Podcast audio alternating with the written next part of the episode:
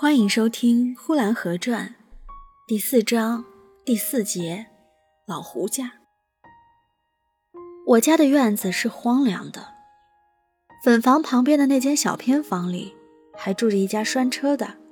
那家喜欢跳大神，常常呢就打起鼓来，呵呵咧咧的就唱起来了。鼓声往往打到半夜才止。那说仙道鬼的大神和二神的一对一答，苍凉。幽渺，真不知今是何世。那家的老太太中年生病，跳大神都是为她而跳。那家是院子里顶丰富的一家，老少三辈儿，家风是干净利落，为人谨慎，兄友弟恭，父慈子爱，家里绝对的没有闲散杂人，绝对不像粉房和那磨坊，说唱就唱，说哭就哭。他家。永久是安安静静的，跳大神不算。那中年生病的老太太的祖母，她有两个儿子，大儿子是赶车的，二儿子也是赶车的。一个儿子都有一个媳妇儿，大儿媳妇胖胖的，年已五十了；二儿媳妇瘦瘦的，年已四十了。除了这些，老太太还有两个孙儿，大孙儿是二儿子的，二孙儿是大儿子的。因此，他家里稍稍有点不睦，是两个媳妇妯娌之间稍稍的有点不合适。不过呢，也不很明朗化，只有你我之间各自晓得。做嫂子的总觉得兄弟媳妇对他有些不逊，或者就是因为他的儿子大的缘故吧。兄弟媳妇就觉得嫂子总是想压他，凭什么想压人呢？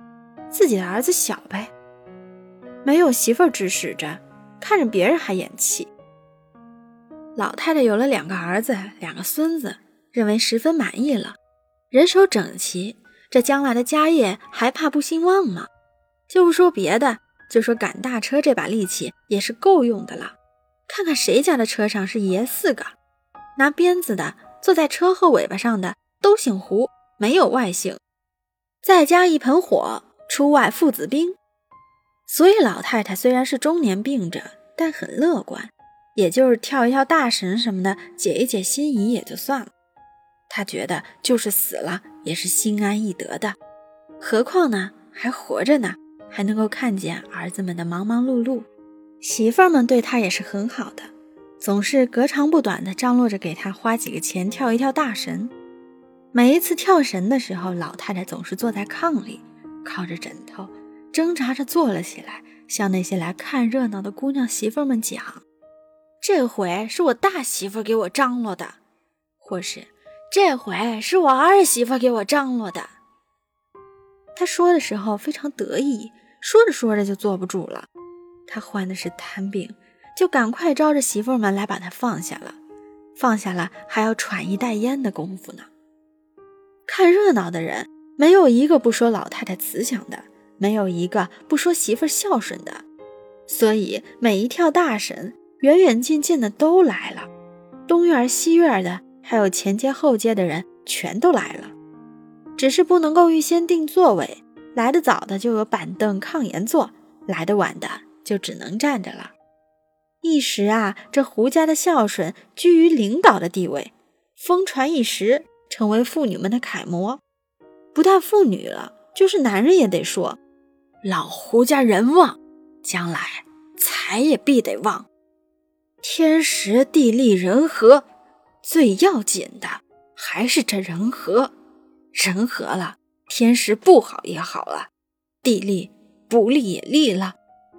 将来看看吧，今天人家赶大车的，再过五年看，不是二等户，也是三等户。我家的有二伯说：“你看着吧，过不了几年。”人家就骡马成群了，别看如今人家就一辆车。他家的大儿媳妇和二儿媳妇的不睦，虽然没有新的发展，可也总没有消灭。大孙子媳妇儿，通红的脸，又能干又温顺，人长得不肥不瘦，不高不矮，说起话来声音不大不小，正适合配到他们这样的人家。车回来了。牵着马就到井边去饮水，车马一出去了就铡草，看他那样长相，可并不是做这类粗活的人。可是做起事来，他可不弱于旁人，比起男人来也差不了许多了。放下了外边的事不说，再说屋里的，他也样样拿得起来，剪裁缝补，做哪样像哪样。他家里边虽然没有什么绫罗绸缎可做，就说是个粗布衣，也要做的四六件线，平平板板。一到过年的时候，无论怎样忙，也要偷空给奶奶、婆婆、自己的婆婆、大娘婆婆个人做一双花鞋。虽然没有什么好的鞋面，就说清水布的也要做个精致。虽然没有丝线，那就用棉花线，但那颜色却也配得水灵灵的新鲜。奶奶婆婆的那双绣的是桃红的大瓣莲花，大娘婆婆的那双绣的是牡丹花。婆婆的那双绣的是素素雅雅的绿叶蓝。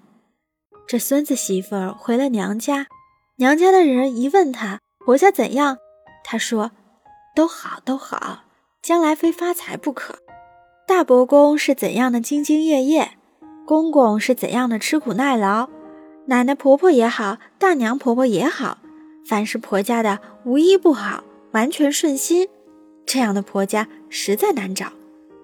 虽然她的丈夫也打过她，但她说：“哪个男人不打女人呢？”于是也心满意足的，并不以为那是缺陷了。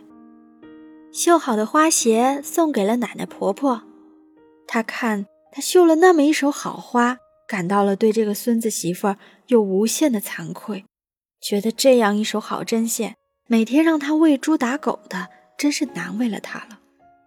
奶奶婆婆把手伸出来。把那鞋接过来，真是不知如何说好，只是轻轻地托着那鞋，苍白的脸孔，笑盈盈的点着头。这是这样好的一个大孙子媳妇儿，二孙子媳妇儿也定好了，只是二孙子还太小，一时不能娶过来。他家的两个妯娌之间的摩擦，都是为了这个没有娶过来的媳妇儿。她自己的婆婆自作主张要把她接过来做团圆媳妇儿，沈婆婆就不主张接来，说她太小不能干活，只能白吃饭，这有什么好处？争执了许久，来与不来还没有决定，等下回给老太太跳大神的时候，顺便问一问大仙家再说吧。本集播讲完毕，谢谢收听。